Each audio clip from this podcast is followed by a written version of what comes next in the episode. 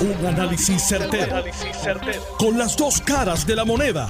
Donde los que saben no tienen miedo a venir. tienen miedo a venir. Esto es el podcast de Análisis 630 con Enrique Quique Cruz. Buenas tardes, mis queridas amigas, amigos. Son las 5 y 8 de la tarde de hoy, miércoles 19 de octubre del 2022.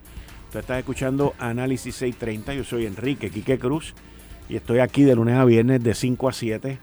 Y yo le pedí hoy al amigo, compañero aquí los jueves, Atilano Cordero Vadillo, que viniera hoy porque mañana no va a poder estar conmigo, mañana es jueves. Pero quería que viniera hoy porque personalmente le quería decir feliz cumpleaños. Ah, viste, viste. Atilano cumple mañana. 65 años. Mañana empieza a recibir el Seguro Social y Medicare. Te lleva más que un par de años. No, dos, dos, me llevas dos. Yo tengo 63, te ves mejor que yo también. Y yo, y yo quería que estuviera aquí conmigo, porque ya que mañana no va a poder estar, quería que estuviera aquí conmigo. Te compré una botella de vino para cuando regrese. Ah, pues te la voy a dar la semana que viene. Muy bien. ¿Ok? Eh, o te compré mi vino favorito, que yo sé que te va a gustar. ¿Tú tienes muchos favoritos? Lo sé, pero uno de ellos, ah, uno de ellos, porque quiero que te la disfrutes. Gracias. En tu cumpleaños y, me alegro que hayas podido venir a estar aquí con nosotros. Bueno, miren, eh, Atilano va a estar conmigo ya en siete minutos. Comenzamos el segmento hasta las seis de la tarde. Pero Puerto Rico está viviendo dentro de todas las situaciones y de la gente que se queja de la gente que se queja en esta isla, pues miren, hay gente que está peor que nosotros. No solamente hay gente que está peor que nosotros, pero hay gente que se que arriesgan su vida para venir a Puerto Rico buscando un mejor futuro. Igual que han habido cientos de miles de puertorriqueños que se quejan de aquí y han ido a buscar un mejor futuro en los 50 estados, en la estadidad. Y esta situación que estamos viendo en Isla de Mona es algo triste, preocupante y que de alguna manera las autoridades tanto locales como federales deberían de evitar el de que esta gente fueran así tirados. Porque también ustedes han escuchado en múltiples ocasiones cuando estas yolas o estos barquitos se inundan y los cuerpos aparecen en nuestras costas de decenas de personas que mueren. Inclusive esos, esa gente son piratas y a veces cuando tienen problemas los agarran y los tiran por la borda. E, es, es una situación muy triste, muy precaria en, en, islas que estamos viviendo alrededor de nosotros. No solamente viene de República Dominicana, ahí están viniendo cubanos, ahí están viniendo, la gran mayoría de estos 104 son gente de Haití, en Haití hay un desastre, pero un desastre. Es una cosa, no hay ley y orden. Las gangas han tomado control de la vida de los haitianos. No hay gobierno.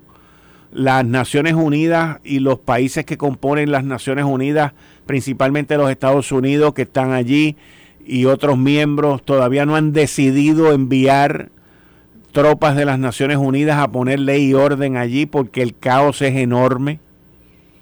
Y aquí tampoco usted se va a enterar de, esto que le estoy hablando, eh, la frontera, que lo mencioné la semana pasada, la frontera entre Haití y República Dominicana, eso es un campo de batalla. O sea, el presidente de República Dominicana ha comprado eh, camiones eh, blindados ha comprado, ha comprado armamento y, tienen esa frontera, porque los que están al lado de allá son unos títeres, contrabando, secuestro, esa gente tienen, eso está completamente fuera de control.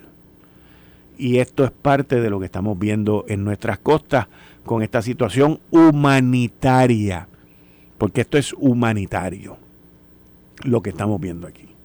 Ahora, otro tema que quiero tocar con ustedes y lo toqué ayer y vuelvo y lo toco hoy es el estado crítico en que se encuentra nuestro sistema eléctrico de generación Y yo sigo dando la pataleta con el negociado de energía que se ha convertido en el cartel del petróleo número dos, porque a ellos les gusta quemar petróleo en lo que llegan las renovables.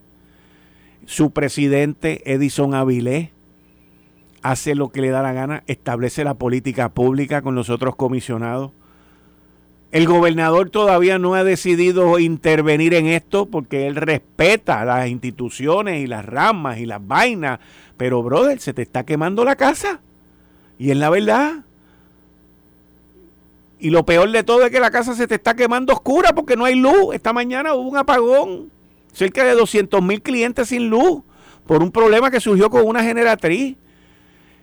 Y se ve claramente que el camino donde estamos y para donde vamos no sirve, no funciona. Y se va a poner peor.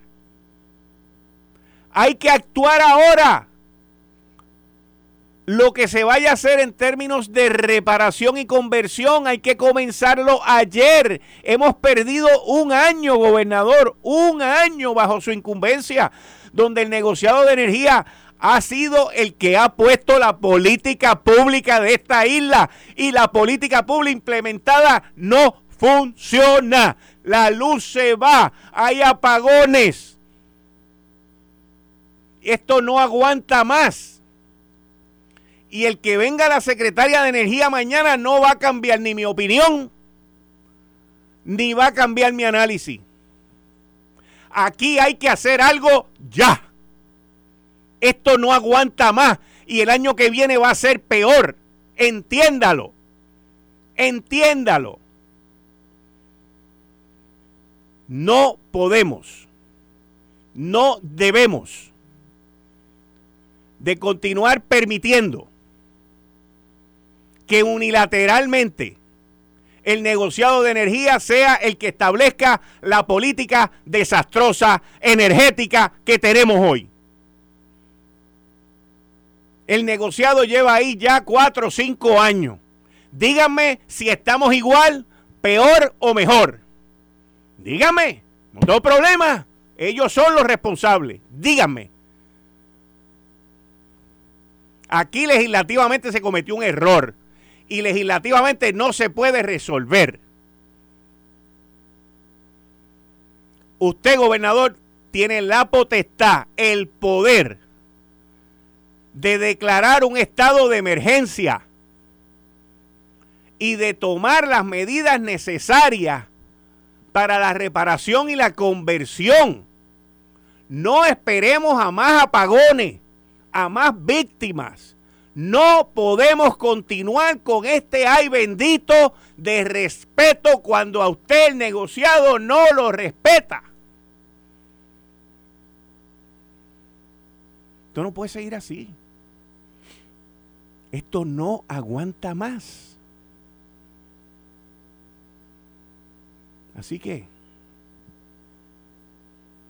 hoy es 19 de octubre. Vamos a ver le garantizo que de continuar con la política pública del negociado de energía, el año que viene va a ser el segundo peor año que cualquier gobernante pueda tener. Porque el peor que hubo fue en el 2019. Y el 23 va a ser el, el segundo peor que cualquier gobernante pueda tener. Se lo estoy diciendo hoy. 19 de octubre 19 de octubre del 2022 a las 5 y 17. No hay más nada. Atilano, buenas tardes. Happy birthday. Muchas gracias, Quique. Un cordial saludo a nuestra distinguida radio audiencia, tanto la local como la internacional. Hoy estoy miércoles, miércoles que viene el, el amigo Jesús Santa para acá, que tiene buenos temas. Y que yo te oigo a ti con tanta vehemencia sobre la, lo de energía eléctrica en Puerto Rico. Y ahora estoy oyendo, ya yo estoy contigo, ahorita voy a cumplir como 10 años contigo. Yo soy de los más viejos aquí contigo. Yo no sé, me he puesto viejo contigo, sinceramente. de los más viejos no, de los más experimentados. Gracias. Y ese es el tema que nosotros hemos tenido siempre. Sí. ¿Cuántos años llevamos con esto? Lo mismo, y buscamos cuestiones. Ahora viene un refuerzo. Ahora viene el presidente de los Estados Unidos y nombra este, a la secretaria del Departamento de Energía de los Estados Unidos. Yo me imagino que la distinguida funcionaria vendrá con un plan. Vendrá ya porque ya esto es tan grave en Puerto Rico, como tú lo plantas con tanta vehemencia, que yo estoy seguro que ya la comisionada residente le habrá dicho qué pasa, ese, el señor gobernador le ha dicho qué pasa, este, ella estuvo una reunión con el presidente de la Cámara de Puerto Rico y otros líderes empresariales este, de Puerto Rico, pues yo me imagino que ya ella viene a ejecutar aquí. Ella no puede venir a buscar un plan ni hacer un plan, ella tiene que venir a ejecutar y a poner la red eléctrica. Dice que viene a, a, modernizar la red eléctrica de Puerto Rico. Yo te digo una cosa, yo lo que hay que hacer, no, tú algunas veces difieres conmigo en esto, pero aquí hay que coger a Puerto Nuevo, a Puerto Nuevo y a Palo Seco y hacer las nuevas, hermano. Y porque ya están ahí, te toma menos tiempo. te toma menos tiempo porque no tienes que pedir permisos nuevos ni nada de esas vainas que estos tipos quieren hacer. Eso es lo que hay ahí. ¿Cuántos años tienen esas plantas? Eso está obsoleto todo, Quique. está, todo moderno ahora, está en tecnología moderna. se puede modernizar. Mira, yo a emplear... Yo a ti no te cambio, fíjate. Gracias. Pero yo cuántos, años tú tienes? No me tienes que decir, pues yo a ti no te cambio. No me pongas ejemplo para Pero es que es el mismo, es que es el mismo, es el mismo. Yo a ti no te cambio. a mí me ofrecen que venga por ahí alguien nuevo. Yo digo, no, déjame con Atilano. Ay, mire, mire, experiencia. A lo seco ya se está obsoleto, Quique. Está obsoleto, pero se puede modernizar. dinero a esas plantas eléctricas. Se puede, se puede, modernizar. Que oiga, yo creo que la señora Jennifer Gronholm tiene ahora el poder para hacer eso. ¿Ok? Bueno, por lo menos el billete lo tiene. ¿ah? Por lo menos el billete lo tiene. No, no, título y billete, porque tiene las dos cosas, tiene el poder también. ¿Ok? Tiene el poder. Así que vamos a esperar esta última oportunidad. Estoy de acuerdo contigo en cuanto a la burocracia de energía, del sistema de energía que nosotros tenemos, eso no funciona.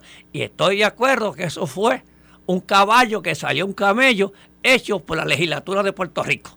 Eso es eso. Así es que muchas Un caballo que salió un camello contra. Qué, qué bien. ¿Tú sabes lo que te digo? Ah, sí, señor. Eso, no me lo puede decir una planta nueva. Sí, señor. Un caballo que salió como camello. Como camello. Todo jorobado, esto fastidia, ok. Y no pusieron por Y que no corre. Y que no corre. Lo hicieron para que corriera y no corre. No, y cuesta dinero el pueblo de Puerto También. a todos nosotros. Así es que vamos a esperar esta visita para que también darle la oportunidad al señor gobernador.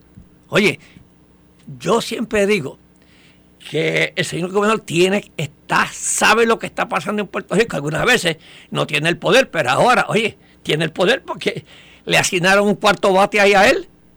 Así es que vamos, vamos a ver qué sale con esta visita, qué sale con esta reunión. Y yo estoy seguro que ella viene aquí empujar este sistema, este dinero. Así es que vamos a darle la, la oportunidad. Es mañana que se van a reunir. Mañana, mañana. Mañana, mañana. Mañana ella tendrá y tú tendrás el oído pendiente a ver qué van a decir y qué trae ella. Porque no pueden dar, aquí no es para, esto no es para hacer estudios ni cosa que se parezca. Si se ponen a hacer estudios, olvídate, se pierde el dinero y quedamos nosotros a oscuras. Así es que vamos a esperar esa visita. Vamos a esperar. Tocaste un tema. Yo tengo una cosita aquí que quiero darle un cambio hoy porque viene Jesús Santa. Tocaste un, tema de las cuevas de Camuy. Ah, sí. A mí me toca mucho eso. ¿Sabes por qué? Porque yo, cuando era secretario de Comercio, yo no, yo no tenía que ver nada con eso y yo empujé al señor gobernador a, a, lo de las cuevas de Camuy. Y yo fui a visitarlas allí, esas cuevas. Y eso es una cosa preciosa. yo te traigo, yo, yo entré a, a lo que es el impacto de, lo, este, de, lo, de los parques en Estados Unidos. Yo fui a esos parques. Yo, yo, estuve, yo, escogí una excursión por los parques de Estados Unidos porque ahí me encanta eso. Y, y te digo que los visitantes de, de los parques nacionales generan, el impacto son 41 mil millones de dólares a la economía. Entonces, eh, este, de, esos, de esos 41 mil millones en producción económica, y, eh, y este informe lo da el secretario del Interior de los Estados Unidos, David R. Bernhardt, emitió recientemente el beneficio económico anual de los parques nacionales a la economía estadounidense y locales. Y yo te quiero decir que las cuevas de Camuy eran, dejaban dinero y bueno. Sí. dejaban bien dinero. Pero ¿qué pasa? El gobierno, como siempre, no sabe administrar. Correcto. Y las dejó. En total, los visitantes invirtieron a Fioriega de esos 41 mil millones de dólares. Y esto sabe dónde está. En producción económica, eso incluye los gastos de visitantes, los ingresos laborales, los pequeños comerciantes como se impactan, las pequeñas comunidades aladeñas, que eso se murió allí, eso se murió y allí había un entorno económico bueno. Entonces, este, y tú sabes, en la instancia de cada dólar gastado por los contribuyentes, devuelve 10 dólares a la economía. O sea, que tiene un impacto. Oye, y, esto está hablando los parques nacionales en Estados Unidos. El informe establece que los visitantes del sistema de parques respaldan 341 mil empleos en esto. Entonces, el futuro impacto económico de los parques dice: estos lugares, ¿qué es lo que hace falta en Puerto Rico? Dice: Bernard declaró estos lugares preciados brindan al pueblo estadounidense descanso y recreación, así como un apoyo económico vital para las comunidades y entrada en todo el país, que no hace falta a nosotros. Esas son inyecciones económicas me están dando una pausa y yo voy a dar ahorita para llegar a la conclusión donde es que yo quiero que se pongan en experimentos las cuevas de Camuy. Ok, uh, me interesa eso. Uh, me interesa. Eh, estás escuchando el podcast de Noti1. Análisis 630 con Enrique Quique Cruz. Milano, continuamos, cuéntame. Pues, con, este, con, este análisis de, que hemos hecho con, con los parques nacionales, y ellos tienen unas ganancias buenas, exorbitantes, bien, ellos dan las recomendaciones y lo más importante es también la importancia del mantenimiento continuo de esos parques, más allá de la atención que generalmente reciben, o sea, que hay que darle más, mucho más cariño a esos parques. Y eso en Puerto Rico, pues ya hemos fracasado con eso. Yo te digo una cosa, el yunque, ¿quién administra el yunque? ¿Quién Los ¿Y, cómo están? Pasó el huracán y le pusieron aquello precioso otra vez. Sin embargo, las cuevas de Camuy están allá abandonadas. Los balnearios están aquí abandonados. El, ¿Por qué? Porque el gobierno de Puerto Rico lamentablemente está en quiebra. No tiene los dineros. El gobierno de Puerto Rico no tiene los dineros. Pues entonces yo lo que recomendaría es que las cavernas, el señor gobernador hablara con parques nacionales para que la las cavernas, hiciera un experimento con, con las cavernas y si hay que pasársela a ellos, se las pase a ellos. ¿Por qué? Porque creamos empleo. Creamos, mejoramos la economía del sector y no invertimos un, eh, solo centavo. Y no hay que privatizarlo. Y es parte de lo de nosotros. O sea, que pase según está el yunque, que también esté la cueva de Camuy. Y aquello está precioso. O sea, haga cuasi pública. Pero tiene que, tiene que venir una persona que tenga el expertise Y aquí los que van a venir es a sacar dinero, a invertir y explotar aquello que es una joya que nosotros tenemos, esas cavernas. Porque mire, tiene que venir personas especializadas. Y los únicos especializados en eso son los parques nacionales de Estados Unidos. Pero ¿y tú crees que esa gente lo quieran? Bueno, oiga, tenemos allí una comisionada y un gobernador. Y eso es bonito, Quique. Pues es que los, oye, si tienen el yunque, ¿por qué no pueden esas cosas tan bonitas?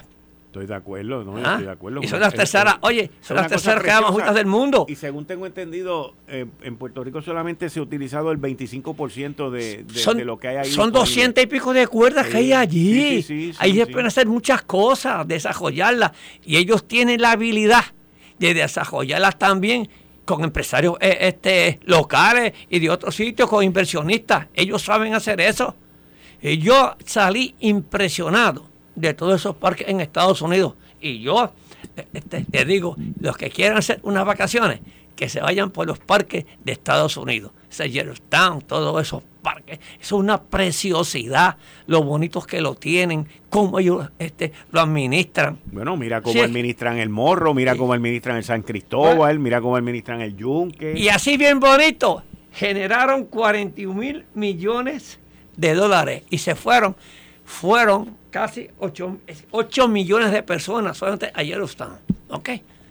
Así es que eh, nosotros no, no, no creemos que está lejos si se hace un acercamiento al gobierno federal para eso, según tienen el yunque.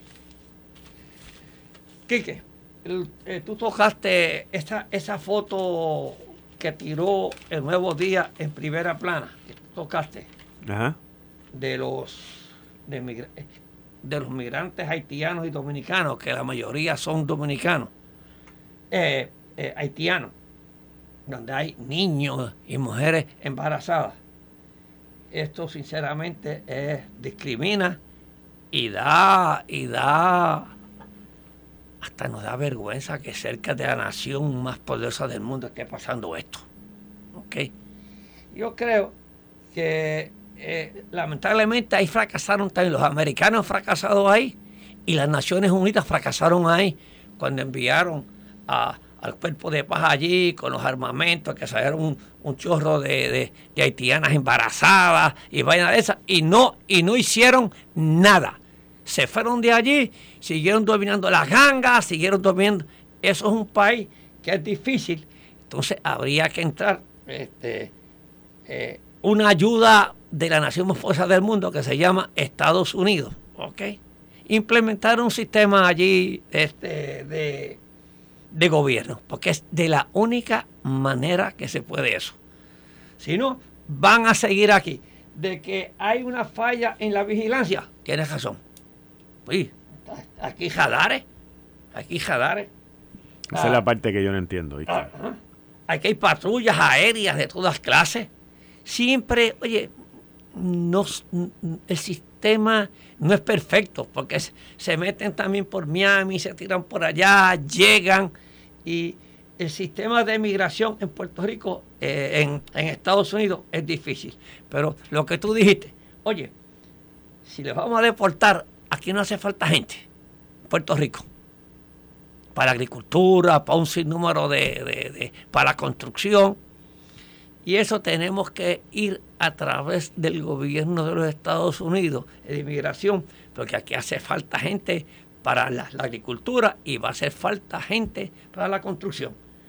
Pero es un problema social que verdaderamente es de Estados Unidos también. Que yo te voy a tocar en el, en el breve tiempo que tengo. Dime.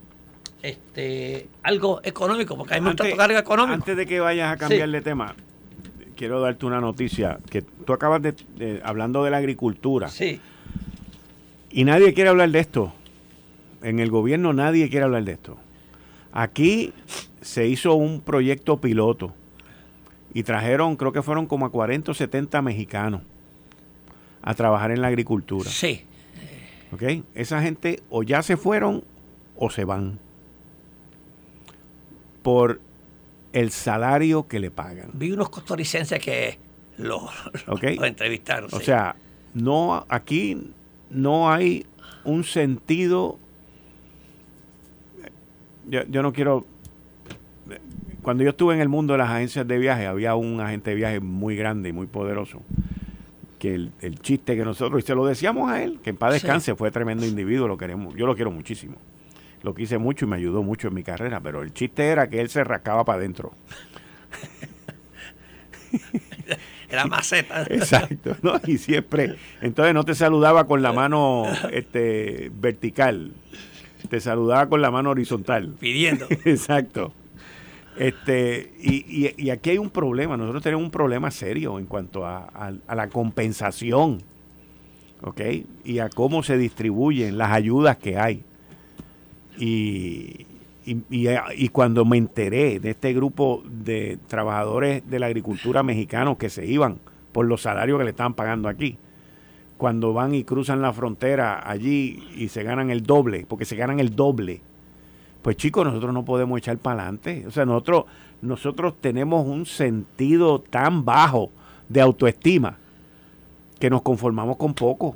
Es un problema brutal, pero brutal. Pero nada, ¿Qué quería... tú dices? Que le están pagando poco en la agricultura. Los 7.25. o algo. 8.50. Bueno. O sea, para que tú salgas para allá afuera coger un faldo de no sé qué. Lo que pasa es que si tú te vas a este, Santo Domingo, ¿cuánto te pagan? ¿Tres pesos y pico que te la hora? ¿Cuatro pesos, si acaso? Sí, pero es que yo no estoy hablando de que lo hagamos para competir con Santo Domingo, No. es para nosotros, para producir Pues, para aquí. Pues, para producir para aquí, porque tú- yo entiendo que el costo de ventaja en la parte laboral que tiene la República Dominicana ya no es tan grande por el costo de transportación hacia acá, de combustible, acarreo y todo ese tipo de cosas.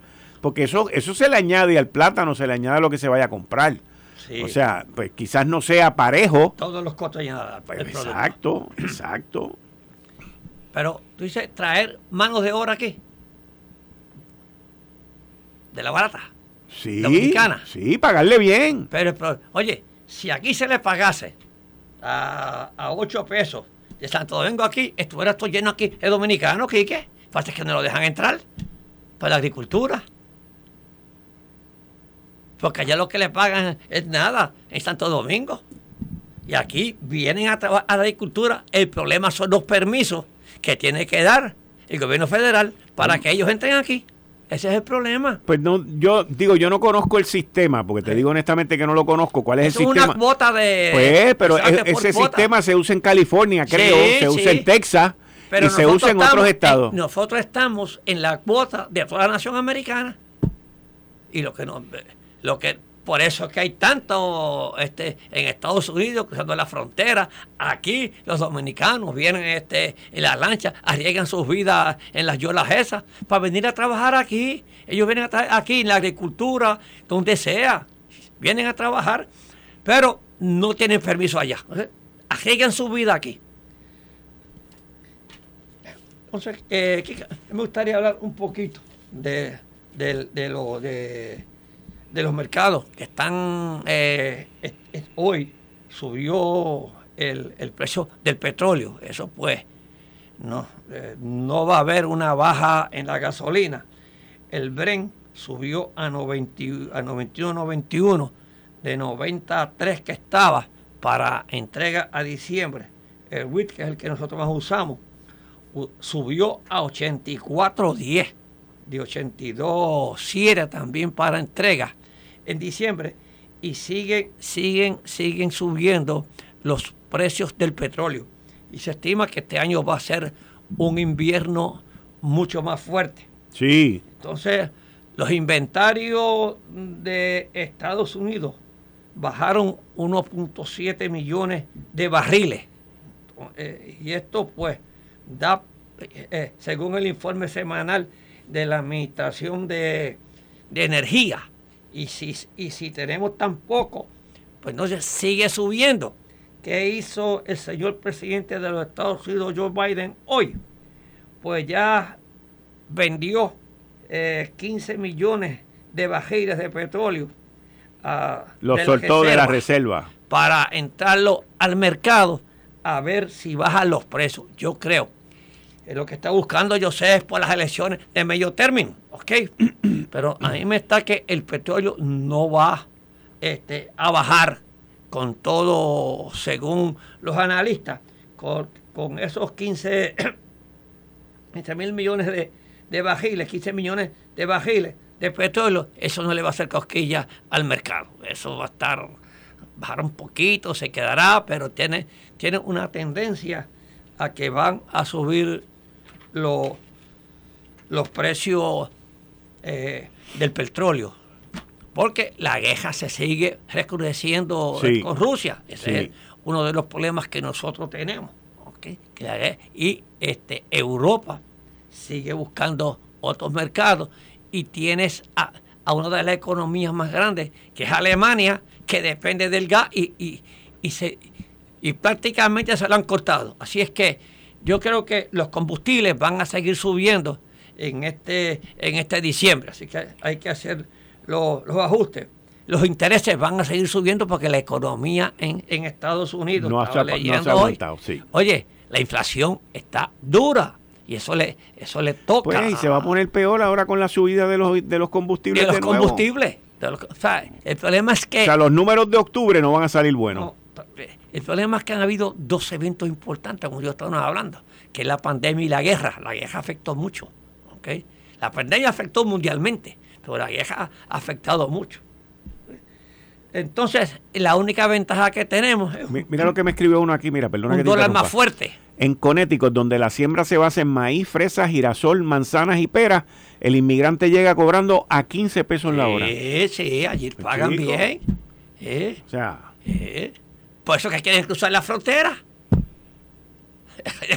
en Connecticut, eso queda allá, este, el, punto más lejos de la frontera del sur debe ser Connecticut, uno de los puntos más lejos.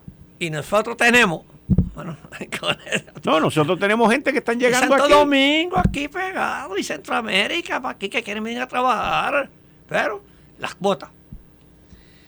Así que tenemos un, un dólar más fuerte, así que las, eh, lo que Estados Unidos, lo que nosotros estamos comprando en importación, pues eso está, reduce esos costos y ayuda a que a la inflación, ayuda a que los productos sean más bajos.